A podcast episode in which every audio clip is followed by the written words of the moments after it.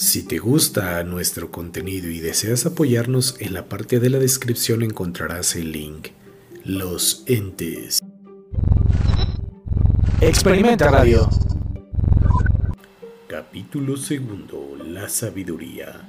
Bajo el marco de una puerta se encuentra aquel hombre que antes se le viera huyendo y antes de golpear a la puerta revisa su bolsillo como si la confirmación de haber ganado la batalla. A continuación llama a la puerta que es de inmediato atendida. Apenas se abre la puerta y el hombre entra sin esperar la bienvenida. Lo lamento, pero necesito de tu ayuda. Tú solo puedes ayudarme. Mm, pero, ¿qué es lo que pasa?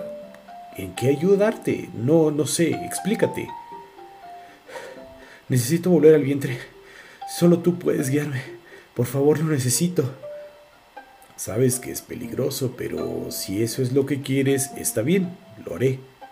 Él camina hacia la puerta y el sillón se encuentra hacia su derecha. Busca a la mujer que estaba ahí, pero no la encuentra con la mirada. Mientras acerca a una silla, él saca el signo del bolsillo, lo observa y al tiempo que cierra los ojos sujeta el símbolo entre sus manos.